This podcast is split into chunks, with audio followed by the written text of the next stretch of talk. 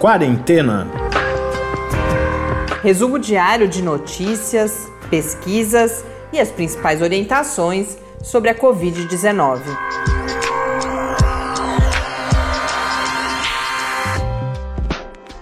Quarentena, dia 58.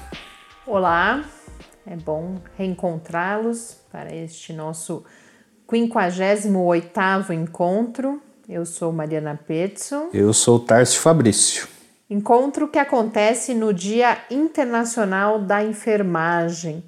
Nós, desde já, então, dedicamos este episódio às enfermeiras e os enfermeiros que ganharam tanta visibilidade ao longo dessa pandemia, principalmente, é claro, pela importância do seu trabalho, mas também por toda a energia que estão empregando à custa, muitas vezes, das suas próprias vidas para salvar vidas ameaçadas pela Covid-19. E embora essa visibilidade venha agora nesse momento dramático, a gente aproveita a oportunidade para destacar que esse papel é desempenhado diariamente, sempre e muitas vezes uh, sem a visibilidade devida. E inicialmente eu falei enfermeiras e enfermeiras porque a gente tem sim uma questão de gênero envolvida também na forma como a gente olha para essa profissão, que ainda é majoritariamente exercida por mulheres no Brasil, é, muito especialmente, mas em todo o mundo. E para falar disso, a gente convidou a professora Márcia Ogata, que é professora titular sênior do Departamento de Enfermagem aqui da Universidade Federal de São Carlos. Então, esse é um dos temas que a gente trata no podcast de hoje. Mas antes, a gente tem as, o giro aí pelo Brasil, pelo mundo, principais notícias, e a gente fala bastante de modelos também. Teve uma época aqui que eu vivia voltando na questão da modelagem matemática, e nos últimos dias várias notícias trouxeram resultados ou simulações aí de modelos, agora muitos deles realizados aqui no Brasil também, e a gente fala um pouco sobre isso hoje. Mas vamos primeiro aos números o, ontem, o acréscimo de mortes né, em 24 horas aqui no Brasil foi de 396, mas a gente sabe que esse número não quer dizer absolutamente nada, ele é fruto da subnotificação típica do final de semana, o número que deve nos dar um panorama mais claro do que esperar ao longo dessa semana é o número que deve sair mais tarde nesta terça-feira. Segundo, a gente não tem, portanto, ainda a atualização do Ministério da Saúde, mas no painel da John Hopkins, o Brasil tem, neste momento, 172.790 casos confirmados de Covid-19, com 11.980 mortes. Mais números que devem crescer significativamente ainda até a confirmação uh, do, dos dados oficiais de hoje pelo Ministério da Saúde. Aqui no país, a gente continua, infelizmente, né, uma coisa cada vez mais triste, com a queda de braço entre lideranças em diferentes esferas de governo. E o assunto desde ontem foi principalmente os novos decretos da Presidência da República, quase inacreditáveis, que colocam as academias de ginástica, os salões de beleza e barbearias no hall de serviços essenciais. Isso já gerou uma cena, pareceria piada se não fosse extremamente dramática, né? Que quando esse anúncio foi feito pelo presidente Jair Bolsonaro, o ministro da Saúde estava numa coletiva e demonstrou claramente desconhecer essa medida. E aí, ao longo do dia de hoje, eu trouxe essa notícia porque a gente foi vendo quedas de braço dos governadores com a presidência da República, já vários governadores declarando que vão ignorar. Ah, ontem mesmo, né? Imediatamente já tinha uma resposta é, de vários governadores. É, eu vi algumas, eu vi do Flávio Dino, do Camilo Santana, do governador do, do Pará. A gente volta nessa história do, do, dessa queda de braço que só está piorando a, a, situação, né? É, porque poderia parecer, ah, então tá bom, que bom, né? Inócuo a medida do governo, porque os governadores não vão seguir. Mas uh, a gente vai falar ainda sobre isso hoje, mas todo, as pesquisas mostram, as autoridades sanitárias falam que essa falta de clareza nas, nas medidas né, e nas orientações que são passadas à população vão complicando demais a adesão ao distanciamento e, portanto, vão fazendo com que a taxa de transmissão fique cada vez mais preocupante aqui no Brasil. As notícias no país, a gente tem novidades de Porto Alegre.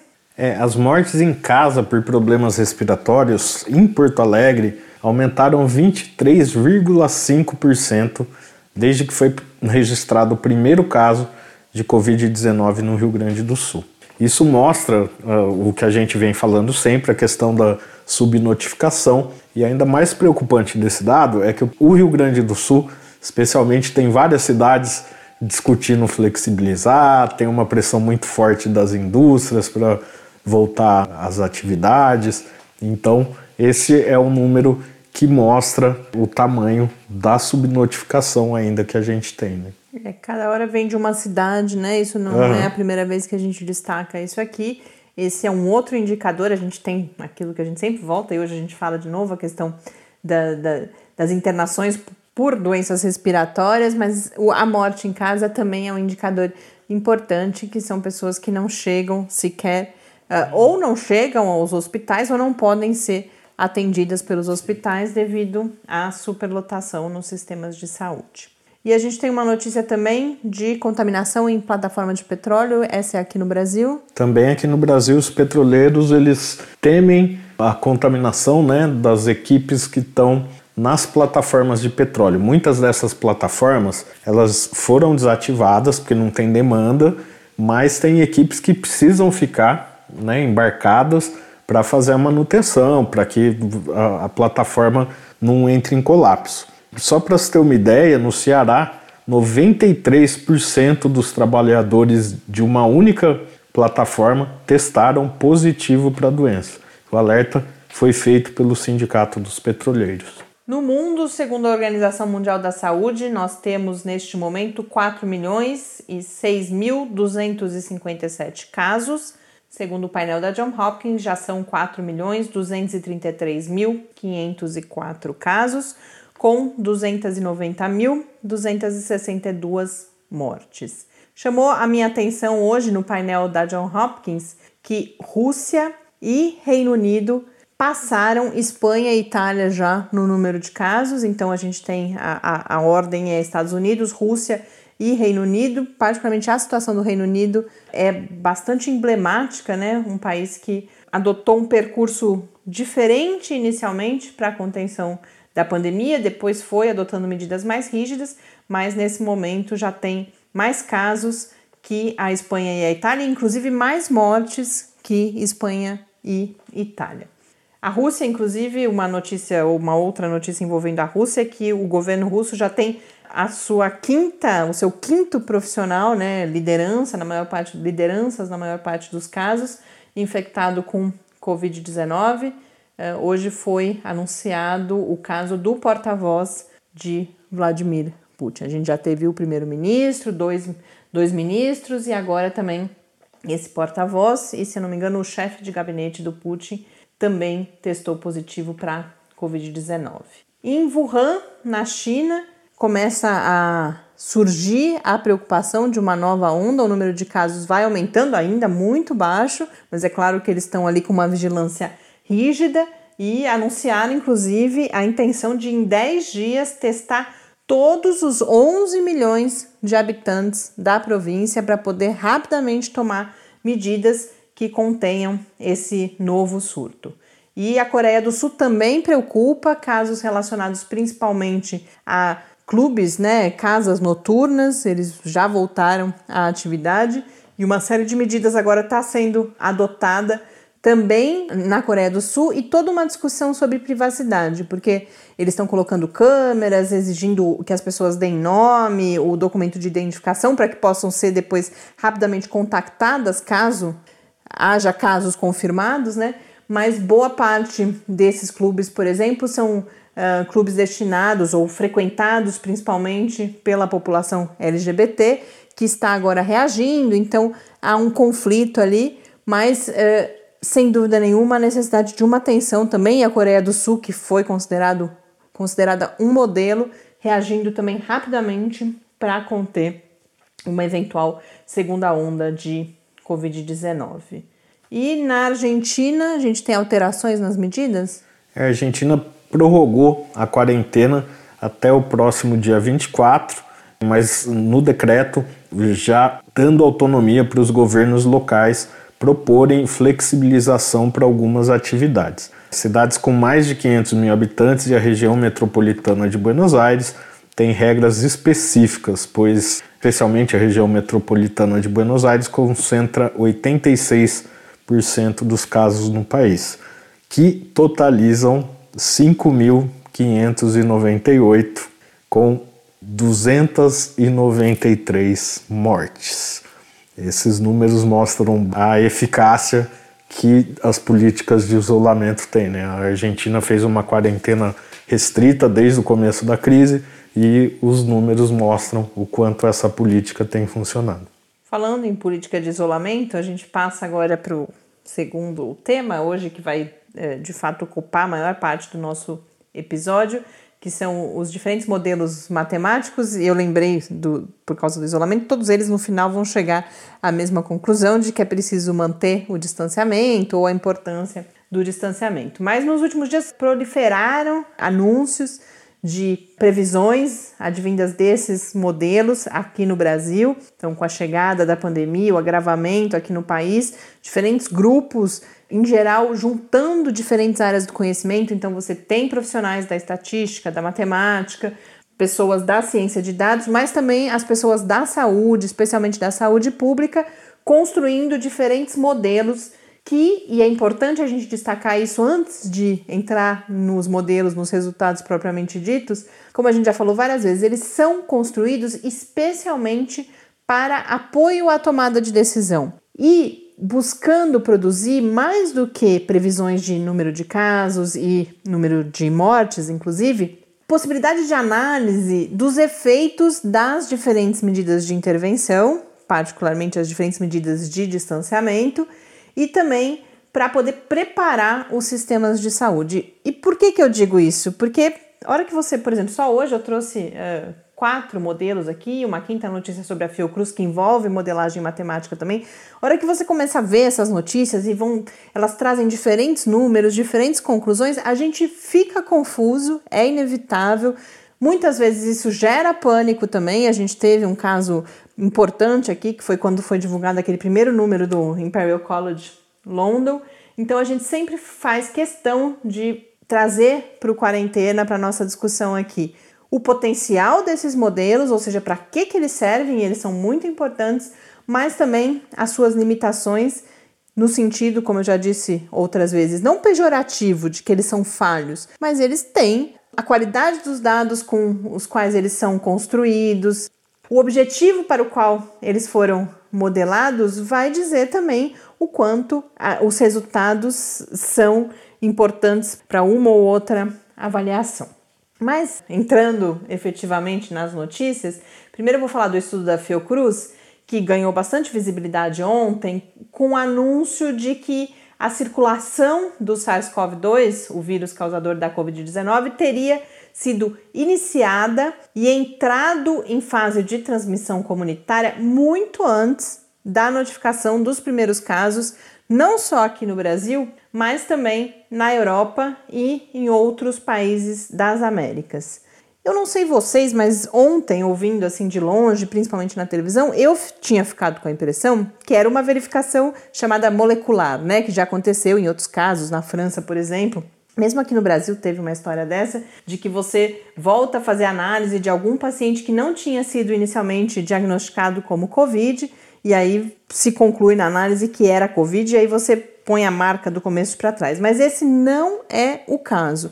O que a Fiocruz fez foi usar uma metodologia estatística chamada de inferência a partir justamente dos registros de óbito por doença respiratória. Então, a mesma Fiocruz que fez aquele primeiro estudo que a gente já falou bastante aqui sobre a multiplicação, né, a elevação do, das internações por doença respiratória no Brasil em comparação a, ao a esse mesmo período no ano passado.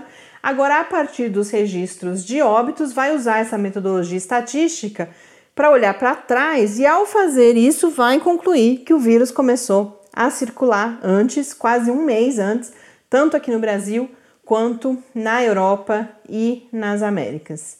Eu vi poucas discussões sobre o que significam esses resultados, mas tem uma implicação clara que é o alerta da necessidade de uma vigilância muito séria, muito bem equipada para que isso não volte a acontecer em eventuais segundas ondas, né? É muito importante que se registre com precisão o, novos casos, o início de, de, de etapas de aumento de casos em algumas regiões, para que rapidamente se possa intervir e evitar que a gente chegue novamente a uma situação como essa que aqui no Brasil a gente ainda está enfrentando em relação a essa primeira onda. Mas eu, eu, juntei isso com a questão dos modelos, porque a gente percebe que é uma ferramenta matemática também, estatística, que é aplicada a um conjunto de dados e vai nos contar coisas sobre a doença.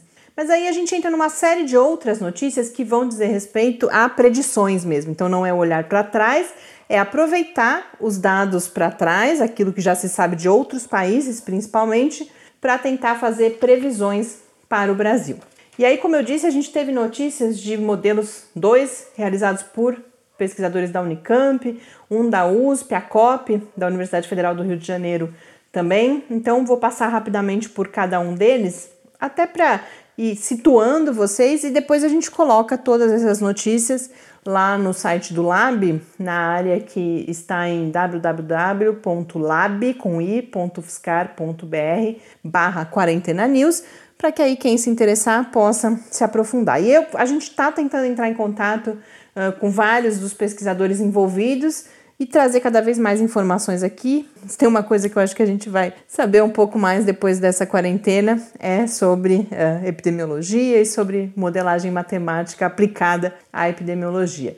Inclusive, compartilhar com vocês, lembrei agora, o livro que eu falei que eu estava lendo sobre epidemiologia, que é The Rules of Contagion, né? as regras do contágio, que só existia em inglês. Hoje eu ouvi dizer que uma tradução para a língua portuguesa está sendo preparada. Então, assim que a gente tiver notícias, a gente conta aqui para vocês. Mas falando dos modelos, a agência FAPESP anunciou hoje resultados, fez uma matéria sobre resultados de um modelo matemático elaborado pela Unicamp.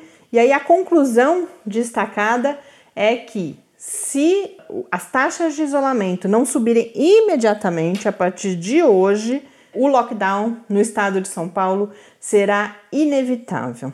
E por que que essa conclusão é destacada? Porque eles calcularam o famoso R, né?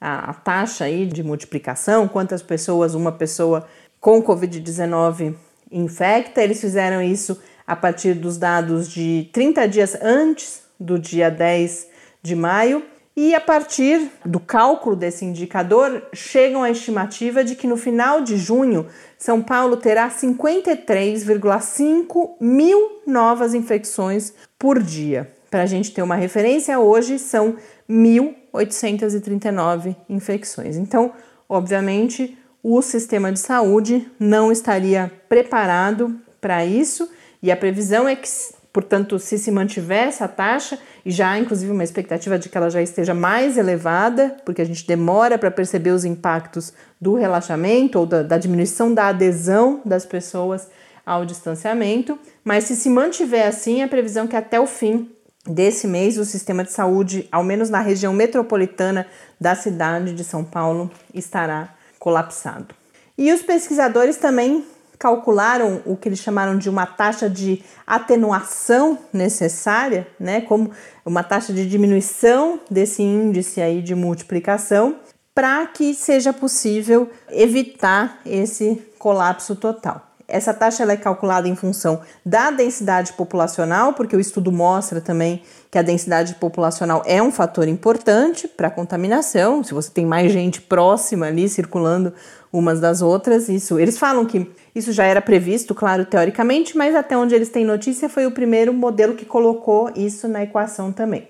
E aí eles vão concluir que para as quatro cidades mais densamente povoadas no Brasil, por exemplo, que são Fortaleza, São Paulo, Belo Horizonte e Recife, essa transmissão precisaria ser atenuada em 84%, o que significa, por exemplo, uma combinação entre ao menos 60% de isolamento ou de distanciamento, né?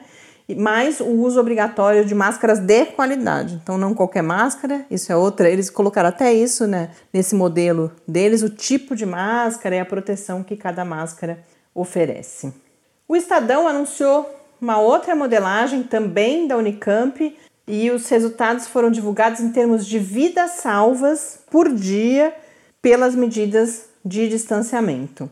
Então, eles uh, concluem que a gente passaria de 83 vidas salvas para 360 vidas salvas por dia no período de uma semana, se mantidas e, e mantidas assim, não só as medidas de distanciamento, mas a adesão às medidas de distanciamento e que esse número chegaria a 865 vidas salvas em duas semanas. Por que, que o número de vidas salvas vai aumentando? Porque vai aumentando o número de casos, né? E, portanto, de casos agravados e, portanto, de óbitos. Então, o que eles estão calculando, na verdade, são todos esses indicadores. E nesse caso existe inclusive uma plataforma online que chama Vidas Salvas pelo Isolamento Social, que vai sendo atualizada diariamente, um modelo também construído a partir dos dados reais de contágio, de taxa de isolamento, de mobilidade e de letalidade por Covid-19.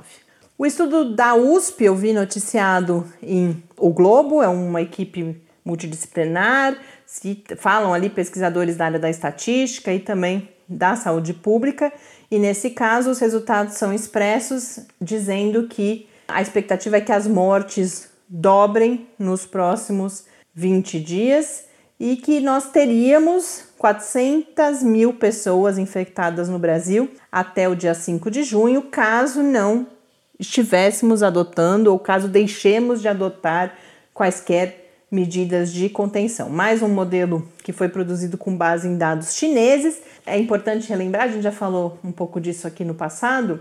Esses modelos atualmente, eles são produzidos com base em dados de outros países e aí eles podem ser validados com base na evolução da pandemia nesses países. Então, por exemplo, eu não lembro se era nesse, mas num deles, eles treinam um modelo com base em um terço dos dados da pandemia na China e depois vão aplicar o modelo para calcular os outros dois terços dos casos. E aí, se o número é próximo do que aconteceu de fato, eles sabem que o modelo está funcionando bem para aquele cenário.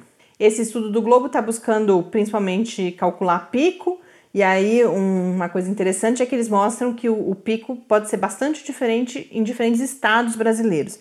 Então, por exemplo, para São Paulo, para o estado de São Paulo, eles calculam que esse pico deve vir já no fim desse mês de maio, mas que no Rio de Janeiro, por exemplo, viria até meados de agosto. É claro, e aí aqui eu sou obrigada a lembrar do que eu já falei, das limitações, mas também que isso tudo pode mudar dia a dia, a qualquer momento, conforme diferentes medidas de combate à Covid-19 forem sendo adotadas. E o que é interessante para esse caso do Globo é que eles estão com planos aí, já estão negociando, cruzar esses dados com dados econômicos para identificar inclusive aquelas regiões, aquelas populações que necessitarão de maiores investimentos pós-pandemia ou pós-distanciamento, né, pós essa fase mais rígida de distanciamento, para que a economia possa também se recuperar, não só a economia, que vidas possam ser salvas pela manutenção das oportunidades de renda dessas pessoas e dessas famílias. E o último estudo, como eu falei, é um estudo da COP do Rio de Janeiro, que é um centro né, de pesquisa em engenharia. Nesse caso, eles não divulgam números, mas é, é um modelo bastante complexo que vai pensar quatro ou cinco cenários diferentes, dependendo das medidas que forem adotadas. Eles não fizeram uma interface de fácil acesso público, mas sim estão disponibilizando esse modelo para diferentes tomadores de decisão. Então a gente vê a, a variedade e isso mostra para a gente também que às vezes quando a gente vê um modelo, parece que, bom, se tem um modelo, o modelo é o mesmo para todo mundo, vai calcular a partir dos casos e das mortes, o futuro. Mas não, por que, que tantos grupos estão fazendo modelos diferentes? Porque há diferentes formas, pensando na matemática por trás mesmo, nas metodologias matemáticas e estatísticas, mas também, dependendo do objetivo que você tem, quais variáveis você insere no seu modelo, qual é a fonte das suas variáveis, e com isso a gente vai percebendo que diferentes números vão aparecer lá na frente. Então, mais uma vez, modelos servem para aquilo que eles foram pensados e não, eles não são um retrato da realidade. Mais um dia em que eu passo muito tempo falando. Vamos, tá está concordando aqui com a cabeça. Vamos respirar um pouquinho, ouvindo o professor Bernardino, que eu hoje, vou, inclusive... Eu vou proibir você de falar de modelo, que aí você se empolga. Eu sempre me empolgo fica... quando eu falo de modelo. Escrevam pra gente, dizendo que se vocês gostam, quando eu falo de modelo, se vocês gostam da temática ou não. Já encheu, a gente não quer mais saber de modelo, ou quais são as suas dúvidas em relação a modelo, ou se vocês têm sugestões de pessoas com quem a gente pode conversar. Eu agradeceria muito. A mim, particularmente, de fato, é um tema que interessa claro, interesse pessoal, mas também porque eu acho que é um assunto que é importante a gente deixar cada vez mais claro do que se trata. Então, se você quiser escrever para a gente sobre modelos, sobre outros assuntos, mande e-mail para o podcastquarentena.gmail.com ou também no Twitter em QuarentenaCast. Hoje a gente recebeu mais uma receita, Tarso, para nossa pandemia. Érica Pugliese, nossa amiga aqui de São Carlos, mandou uma concorrente para sua focaccia testaremos em breve. Mas vamos agora então acompanhar o professor Bernardino falando justamente da prevenção de doenças respiratórias em geral, não só a Covid-19. Perguntas e respostas sobre a Covid-19. Professor Bernardino, as temperaturas começam a baixar aqui no Brasil e em muitas cidades e regiões. Essa queda na temperatura vem acompanhada de baixa umidade do ar. Tudo isso favorece o surgimento de problemas respiratórios que podem ou se confundir com os sintomas da Covid-19 ou agravar o quadro no caso de uma possível infecção. Que cuidados as pessoas podem então tomar para evitar esses outros problemas respiratórios? Aqueles cuidados que a gente já orienta em relação à, diminuição da transmissão da Covid, que é o distanciamento social, que é não aglomerar em lugar fechado, mesmo estando sozinho, manter os lugares abertos e ventilados, essas são as melhores medidas para evitar qualquer transmissão de doença respiratória no inverno.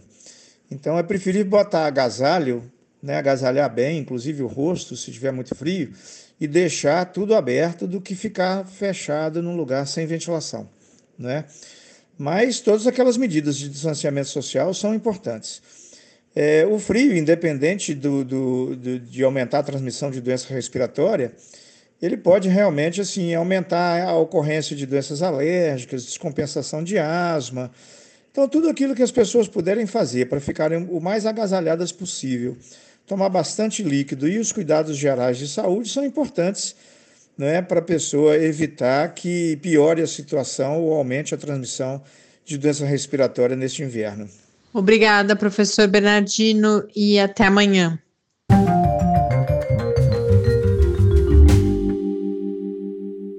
De volta aqui no Quarentena, como eu disse inicialmente, hoje é o Dia Internacional da Enfermagem e para marcar a data e falar um pouco sobre os desafios da profissão neste momento, eu conversei com a professora Márcia Ogata, que é professora titular sênior aqui na UFSCar, no departamento de enfermagem, e a gente acompanha agora então essa entrevista.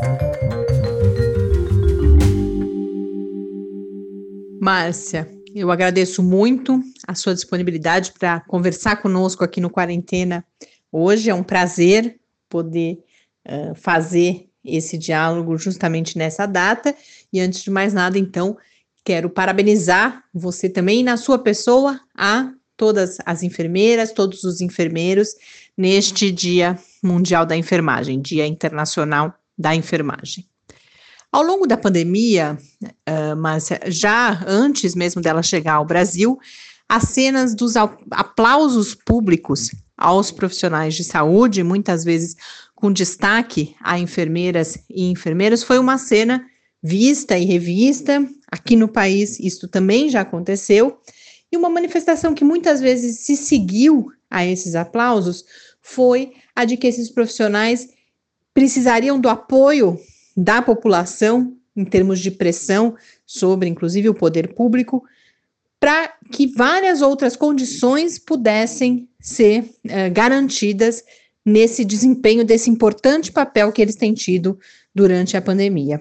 Então, eu queria que você começasse comentando, a partir da sua experiência, inclusive, com estratégias de gestão em saúde, processos de trabalho e formação, comentando uh, o que, como você avalia o cenário atual de trabalho desses profissionais no contexto específico da pandemia e da pandemia no Brasil e que necessidades, que principais demandas seriam estas nesse momento, você vê, para que esses profissionais pudessem estar desempenhando o seu trabalho da melhor forma possível? É, boa tarde, Mariana. É, quero inicialmente agradecer o convite para poder estar participando desse podcast de hoje, né, sobre o Dia Internacional da Enfermagem. Né, acho que é um movimento interessante que está acontecendo da, da, do pensar a enfermagem no âmbito global, né, da importância da enfermagem, desse, desse profissional no âmbito global de todos os países, né? Então acho que isso tem uma relevância, né, muito grande a gente poder falar sobre isso, até porque existe, tá inclusive, um, uma escassez desse profissional em outros países, né? É, e aí vou centrar na sua pergunta, né? E que é pensar a questão da, da enfermagem na perspectiva gestão, processo de trabalho e formação. Né? Acho que o que a gente tem observado, né, o que está acontecendo hoje com a pandemia, na minha avaliação, está se evidenciando né, problemas que são permanentes nessa profissão, na nossa profissão, que vem de uma questão histórica, mas que ela se evidencia muito mais em países como o nosso, esse tipo de problema. Não que não ocorra em outros países, mas nós estamos falando né, especificamente da nossa história aqui no Brasil. Acho que a gente tem um, é, desafios importantes a serem enfrentados enquanto profissão, né? Primeiro dizendo que eu não acho que nós somos heróis, heroínas, né? Eu falo heroínas porque nós somos uma profissão eminentemente feminina ainda, embora a gente já tenha uma representação né, de gênero mais diversificada, mas ela historicamente é uma profissão é, gênero feminino, né? E nesse sentido, eu acho que a gente tem uma questão de gestão que é de poder ter condições de trabalho, condições de trabalho dignas, né? Então, quando a gente está falando do número de crescente de profissionais é, contaminados pelo coronavírus, né, no Covid-19, muito mais intensa em alguns estados do Brasil, nós estamos falando de uma perspectiva de falta de equipamentos de proteção individual ou de equipamentos é, de proteção individual, de individual inadequados, para garantir a segurança e a qualidade do cuidado, a segurança do profissional, do paciente e a qualidade do cuidado. Nós estamos falando de jornadas de trabalho, então, dependendo do lugar, do cenário de, de, de atenção, é muito desgastante para o profissional ficar horas trabalhando sem folgas justas, com cargas horárias às vezes ininterruptas, dobrando plantões, ou mesmo a gente não tem uma regulamentação específica com relação a isso, né, o trabalho do enfermeiro. Nós temos uma questão que do processo de trabalho, né, que é, é também, né, que é a, a, a, questão do trabalho interprofissional, né. Então, a valorização do trabalho do enfermeiro nessa, no, no cuidado, na perspectiva interprofissional. Né?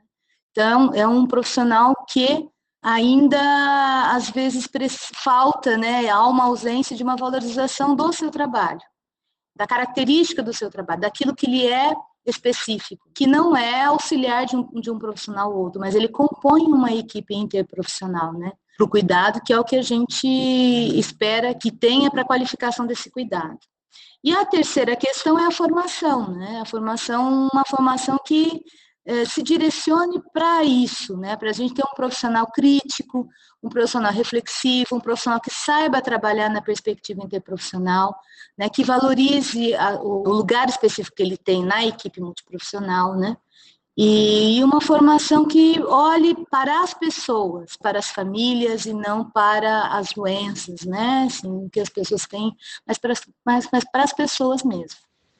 Márcia, eu queria partir de um aspecto que você aborda, que é a valorização do trabalho do profissional de enfermagem, a especificidade desse trabalho, que não é um trabalho de apoio a outro profissional, né, mas sim uh, um trabalho que se integra justamente a essa equipe multiprofissional, para pedir que você fale então um pouco sobre essa especificidade no ambiente hospitalar, que é o que a gente tem uh, ouvido mais falar nesse contexto da Covid-19, mas também que você aborde outros espaços em que a enfermeira e o enfermeiro atuam e são importantes. Vamos lá, então. Quando eu falo de valorização, na verdade, e, e, e, do lugar que o enfermeiro ocupa, né, na equipe de saúde, nós estamos falando de um profissional que atua em diferentes cenários de prática. Então, nós estamos falando agora na pandemia muito da questão hospitalar, das unidades de emergência, urgência emergência, das unidades intensivas de cuidado. Então, o enfermeiro tem um lugar específico nessas, é, nesses cenários hospitalares, no, não só na, na, no ambiente intensivo, mas também nas unidades de internação, né? Porque é um profissional que tem um papel de gerenciamento do cuidado enfermagem, né? É, um, é o responsável técnico pela equipe de enfermagem. Né? Acho que vale a pena a gente considerar que quando a gente está falando de equipe de enfermagem, a gente está falando do enfermeiro e do técnico de enfermagem. Então, cada um tem sua atribuição específica pela nossa legislação, e o enfermeiro responsável por essa equipe, seja em qualquer um dos cenários que eu vou citar. Né? Mas, assim, falando da área hospitalar, está presente em todas, essas, em todas as unidades do hospital. É, eu estou usando terminologia interprofissional do ambiente hospitalar. Só que é um, é um profissional que está presente em todos os outros cenários né, de cuidado à saúde. Então, ele está desde a atenção básica, né? Quando a gente está falando de atenção básica em saúde, a gente está falando das unidades de saúde da família, nós estamos falando das unidades básicas de saúde, que o profissional enfermeiro, então, ocupa esse, esse é, lugar de cuidado.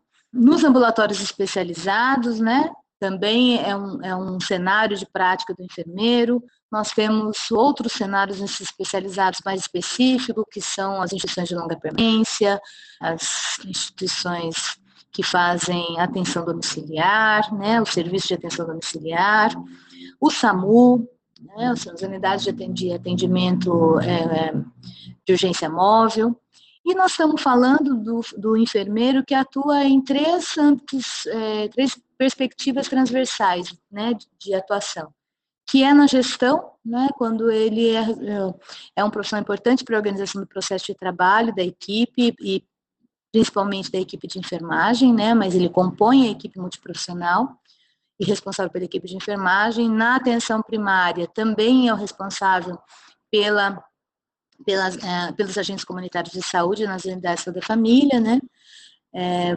responsável no sentido assim de organizar o processo de trabalho, de estar construindo junto esse trabalho a, supervisionando o trabalho dessas equipes e também organizando o processo de trabalho deles. Na atenção, né, ele tem um lugar específico de algumas ações que são do enfermeiro, algumas ações de cuidado que são específicas do enfermeiro, que outro profissional de enfermagem não pode executar, que são as de mais complexidade, e as, eh, a área da educação, né? a área da educação enquanto uma área de formação, né, tanto no ensino técnico de enfermagem, no ensino superior, né, enquanto na formação dos trabalhadores da saúde, né. Então, no seu cotidiano de trabalho, ele tem essa, esse aspecto da, da na sua, é, na composição do seu trabalho. Eu só deixei de, não, não enfatizei, mas na questão da atenção, não é só, eles não faz só o seu cuidado específico, né, mas ele também permeia a questão da organização do trabalho da equipe de enfermagem, das ações que a enfermagem é, presta aos usuários né, e às famílias. Isso nós três em vários cenários de prática. Especificamente na, na, na área hospitalar, que é o que está mais sendo focado, né, em função do Covid-19, é o profissional que, junto com os enfermeiros, os técnicos de enfermagem, né, compõem a equipe de enfermagem, é, os técnicos são fundamentais também no, no, cuidado, né, eles são os profissionais que passam a maior parte do tempo com os usuários, né, com as, os, os pacientes, né, porque seus turnos de trabalho são mais longos, né, as equipes ficam mais tempo e, e mais tempo no cuidado, tá, acompanhando esse cuidado da, das pessoas né, e também das famílias. Márcia, para a gente concluir, eu queria então que diante, inclusive dessas reflexões que você compartilhou com a gente, dessas informações, que você falasse qual é a sua mensagem para os seus colegas, enfermeiras e enfermeiros, neste Dia Internacional da Enfermagem, vivido numa condição tão particular como a que estamos vivendo neste ano de 2020. Ariana, é, a mensagem que eu deixaria para os, aqui nesse podcast para os colegas enfermeiros e enfermeiras nesse Dia Internacional do Enfermeiro, da enfermagem, é que na verdade não seja um dia, mas que ele só marque, né, como uma data, mas para a gente construir juntos esta visibilidade do nosso trabalho e que nada mais queremos, né, enquanto profissional, é, que tenhamos condições dignas de trabalho, tanto na perspectiva estrutural quanto na perspectiva estrutural que eu digo assim, né, de condições de trabalho, equipamentos de proteção, jornadas dignas de trabalho, apoio, apoio da gestão, apoio das equipes, dos outros demais profissionais, apoio da sociedade no enfrentamento dessa pandemia. O que nós queremos é ser reconhecidos enquanto profissionais que estão nessa, é, nessa linha de frente, e eu não digo na linha de frente em todos os cenários de cuidado. São desde os profissionais que estão lá na atenção primária, recebendo as pessoas, né, avaliando as pessoas na atenção primária, quanto nos, nas unidades mais especializadas, nos hospitais, nos, nos hospitais, nas internações e nas, nas intensivas, nas unidades de intensivas e na emergência, urgência emergência, né? em todos os cenários de prática. Que a gente continue com força e coragem nessa profissão. Acho que o que a gente está vivendo nessa, nessa pandemia é algo que a gente nunca viveu antes, mesmo enquanto profissionais. Eu tenho mais de 30 anos de profissão, né? E digo para vocês que nunca vivi uma situação como essa. nem estou na linha de frente, imagino para quem está na linha de frente, né? Propriamente eu estou na linha de trás, ajudando, né, naquilo de uma outra maneira, né? Que a gente, né, com fé, com força e coragem, a gente enfrente essa situação, mas que a gente também garanta nossa, nossas condições dignas, porque para que a gente, essa, essa é uma coisa que eu acho que a sociedade né, precisa também refletir e compreender, e isso não é só para a enfermagem, mas para todos os profissionais de saúde. Se a gente cuidar das pessoas que cuidam, as suas cuidadas serão melhor cuidadas. Então, quanto melhor a gente der condições dignas de trabalho para as pessoas que cuidam, mais elas terão condições de cuidar bem das pessoas, das famílias e da sociedade.